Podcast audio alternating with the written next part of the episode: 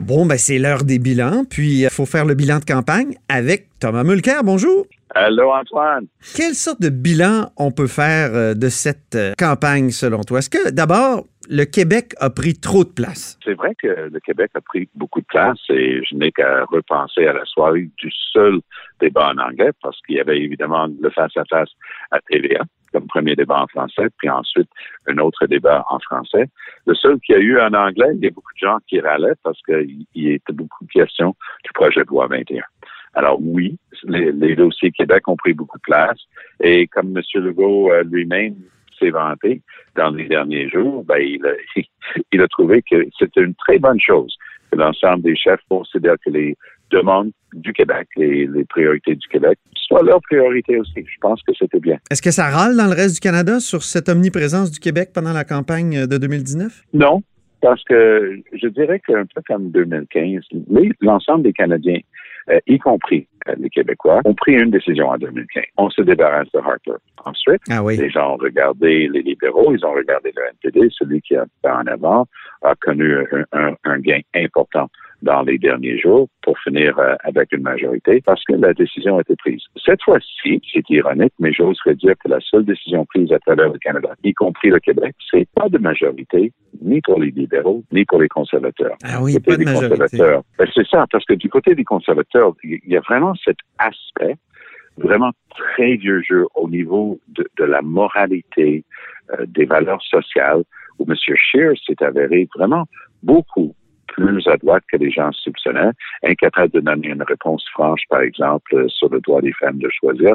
C'était en fait le début de la, la fin d'une possibilité de gain important au Québec pour lui. Puis pour M. Trudeau, beaucoup de gens qui ont voté pour lui la dernière fois pensant qu'il allait tenir promesse. Changement climatique, retirer des subventions aux grandes pétrolières. En fait, il a acheté un putain, soyons clairs.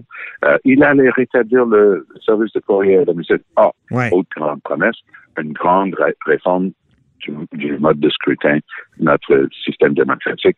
Évidemment, tous des promesses, toutes les promesses euh, rompues. Donc, les, gens regardent ça et ils disent, je ne vous ferai pas confiance une deuxième fois. Je veux m'assurer que vous soyez minoritaire. Puis cette fois-ci, peut-être que vous allez être forcé de garder certaines de vos promesses phares. C'est ce que tu expliques bien d'ailleurs dans ton texte du 15 octobre dans le Toronto Sun sur les promesses trahies. Mais euh, je vais te nommer d'autres euh, faits saillants de cette campagne-là, puis essaie de les mettre en ordre. Donc, tu as parlé de l'avortement, c'est important. Euh, la loi 21, on en a parlé. Le blackface, l'effet CAC, les changements climatiques, la bonne campagne de Jack Meeting et de, Blanchette et la très mauvaise de mai. Si tu avais c'est peut-être trop pour, pour notre petite conversation de 8 minutes, mais euh, dis-moi là-dedans, si tu avais à piger dans, ce buffet. Ben, si j'avais à piger dans ce buffet, je dirais l'excellente performance du Bloc. C'est-à-dire que ce n'aurait pas dû surprendre que Yves-François Blanchette a été extraordinaire comme communicateur. Il a passé des années devant les caméras de télévision à débattre. C'est un trop il, savait ce qu'il faisait. Il, il n'arrive pas avec un sac plein de virgules. Il fait son point et il arrête de parler. Et c'est ce qui manquait cruellement à certains autres chefs, notamment Elizabeth May, qui a mené une campagne vraiment problématique. Euh, je me souviens, j'étais en onde à CTV un jour, puis on m'a demandé d'écouter euh, Mme May qui était live en, en Colombie-Britannique. J'ai dit, pas de problème.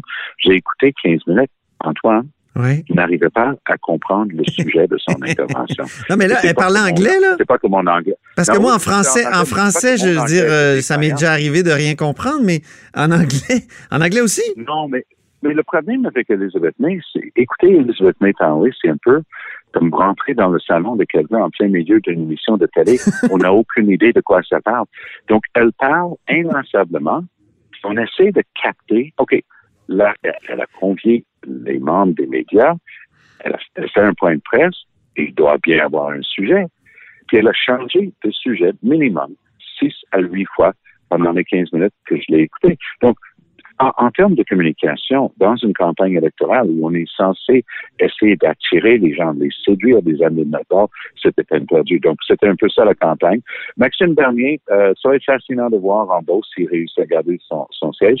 J'aurais dit que jusqu'à la remontée du bloc qu'il allait perdre, mais peut-être, ironiquement, la, la remontée du bloc risque de lui causer des, euh, de lui causer une surprise. Oui, va peut-être nuire à Richard Lehoux, le, le, le, candidat de, du Parti conservateur. Les conservateurs étaient supposés de gagner, mais ils sont en chute libre depuis la contre-performance au premier débat de M. Scheer. Ouais. Les gens, est-ce qu'ils vont sentir la vague bloc? Est-ce que la division du vote en Beauce risque d'avantager M. Bernier. Ça va être très intéressant de suivre. Dans ton, oui. Une des belles surprises de la campagne, beaucoup de gens ont découvert que c'était...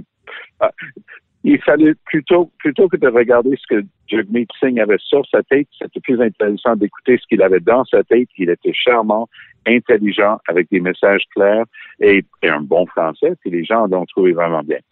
Est-ce que ça va aider ces candidats au Québec? Pas certain.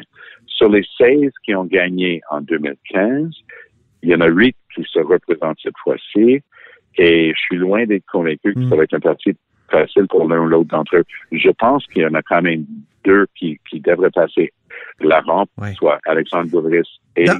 Brosseau. Il y en a d'autres qui ont des chances, mais ça va être mhm. très difficile. Dans ton papier de, de 2004, euh, c'est-à-dire de, de, du 15 octobre, tu, tu parles de l'élection, tu fais un parallèle avec l'élection de 2004. Euh, quelle sorte de parallèle on peut faire? Rappelle-nous. En fait, en 2004, c'était, rappelons-le, euh, Paul Martin, après des années d'efforts, avait réussi à évincer Jean Chrétien et c'est lui qui était rendu premier ministre et chef du Parti libéral, pas pour longtemps, parce qu'il il, a, il, a vraiment pas très bien réussi, mais euh, il était contre Stephen Harper. Et Stephen Harper, c'était ses premières élections.